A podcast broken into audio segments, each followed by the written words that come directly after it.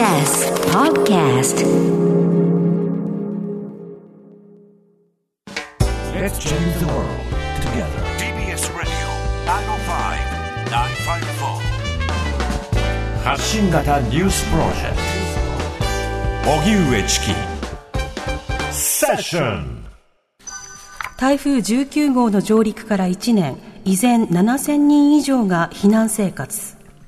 東日本を中心に100人以上が亡くなり、17都県の3万3000棟を超える住宅が全壊または半壊した去年10月の台風19号が上陸してから今日で1年。内閣府のまとめによりますと、仮設住宅などで避難生活を続ける人は、前後に襲来した台風15号と21号の影響によるものも含め、今月1日時点で7895人に上っています。また、国や県が管理する河川は、阿武隈川や千曲川など71の河川の142カ所で堤防が決壊し、国土交通省によりますと、1日時点で44カ所が本格的な復旧に至っていません。犠牲者が多く出た宮城県丸森町や福島県いわき市では今日追悼式が開かれ、遺族らが献花するなどして犠牲者を悼みました。台風19号の上陸から1年、被災した長野市長沼地区の住民らが手作りで発行している復興タイムズ。こちらの編集長、住田正夫さんにお話を伺いたいと思います。はい住田さん、こんにちは。あ、こんにちは。よろしくお願いします。こんにちは。はい。この復興タイムズ、どういった内容を掲載している媒体なんですか？もともと、あの、今年の2月にですね、あの、住民が、まあ、集まった時に、はい。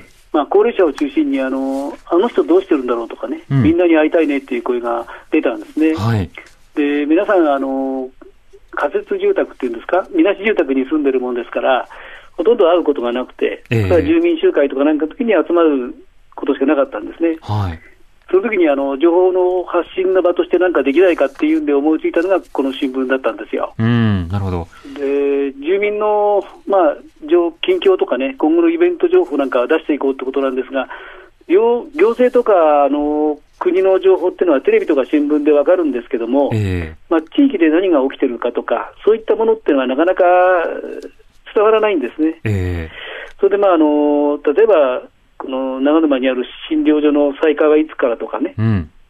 老人ホームはいつから、まあ、再開するとか、そういったことをインタビュー形式で聞き取って、まあ、記事にしているっていうのが、今の我々の今やってるところです。なるほど。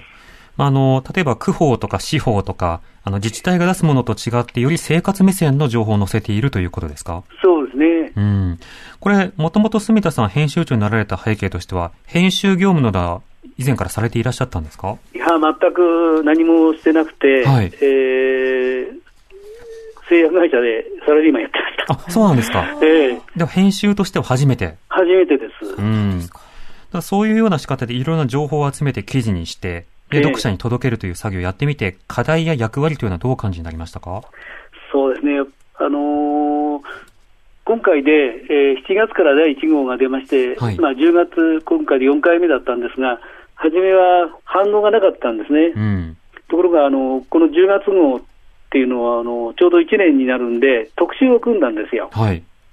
で、あの日、あの時伝えたい私の記憶っていうんで、あの、去年の10月の12日から13日に住民がどう避難したかっていうのをね、記事にしたり、まあ、聞き取って記事にしたんですが、私自身もまあ被災したんで、その時の状況を、まあ、ニュースっていうか、新聞にしたんですが、それから皆さん結構、まあ、同じ状況で皆さんいたもんですから、えーこの新聞欲しいとか、うんえーうちには来ないのっていう、まあえー話が来ましてね、ええーこんなに反応あるとは思わなかったですえね。うんまあ記憶の共有というものが記事を通じて行うこともできるわけですよね。そうですね。うん。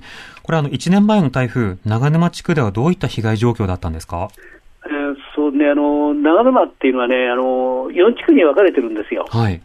それで、決壊した堤防に近い、あの、ホヤスっていうところとね、津野っていうところは、やっぱりあの、家とか神社がもう流されて跡形もない状態なんですね。うん。それは今もあの、状況は一緒です。もう真っ平らになっちゃってて。はい。でただあの、ホヤスの中でもその南の方と、あと、えー上流の方方になるんですが、大町地区っていうのはもう街並みがほとんど、ま、あ戻ってますね。うん。それに回あの赤玉地区っていうのがあって、まあ、これは角の下流になるんですが、全部がもう2階まで水に浸かっちゃってましたので、はい。えーまあ、今、それで公費解体でどんどんどんどん解体が進んでます。うんで。すから、通るごとにもう平らになっちゃってるんですね、そのち家がね。平らに。ええもともとあの、ね、暮らしている方々はそこに何があったのかということを分かっているだけに、その景色というのはとても痛ましいですよね。痛ましいですね、そうですね。あの、そうした中で、やっぱり水害の被害というものは、その地区によっても大きくか格差というか違いが出てくるんですね。ええね、あの特にあの角地区はですね、あの家族の中でもね、ここにいようか、どうしようか、どっかへ移ろうかっていうのは、もう家族の中で意見が違っちゃってるんですよ。はい。で、いまだにあのどうするか決めてかねて、決めていないっていうお宅もありますしね。うん。特にあとあの高齢者の方なんかでは、まあ、直さ直そうにもその資金的にやはり大変だっていうお宅が結構ありましてね、えでもともと長沼自身があのお少子高齢化の典型っていうんでしょうか、はい高齢化率っていうのが40%もともと超えてたところなんですよ。えうん。ですから、それに輪をかけて時代を進めちゃったっていう形ですね。ええ若い方がより引っ越しをしたりということになっていくわけですよね。ね。一年をかけてその復興の状況や課題というのはいかがですか？そうですね、今、あの行政の方からいろんなその提案っていうんでしょうか、あの防災ステーションとか、いろんなことを言ってるんですが、はい。地区の中でもやはりね、あの被害状況によって捉え方が違ってましてね、うん。で市とかそういった国なんかも長沼全体で意見をまとめまとめて、その要望してくれって言われても、地区内で決まってない状態なんでね。はい。えーそこへ来てその経済的に、えーなかなかその復興ができない、立て直すことができできない、どうしよう、うん、または復興住宅がなかなかここにできるかできないかわからないっていう状態で、まだ本当に、あのー形だけはね、日々その復興が進んでますが、うん。えー実際の生活の中ではね、進んでるっていうのは、まあ、本当にまだわずかですよね。なるほど。まだ実感としては課題が多いということですよね多いところ。ですね。うん。取材をされた住民の方々などの声はいかがですか？まああの比較的、こういったあの取材してきますとね、皆さん、あのよく喋ってくれる方もいらっしゃるし、はいまたはこういった話を聞くと、思い出したくないっていう方もいらっしゃるんですうよ。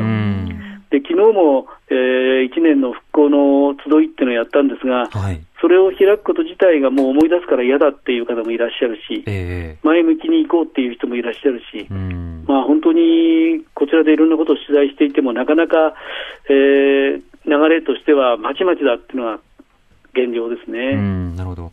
そうすると、そのハード面での対策ということだけではなくて、そのメンタル、心へのそのケアであるとか、あるいはその対話を通じた街づくりといったところは、まだまだこれからということになるんでしょうか？そうですね、これからですね。うん、なるほど。そこをなんとか、まあ、私たちが情報として身近な情報を提供していって、まあ、うん離れようかって考えてる人たちに、まあ、なんとかこういうふうにみんな一緒にまたやりましょうっていうことが提案できればね、いいと思ってこういった復興新聞って作ってるんですけどね。なるほど。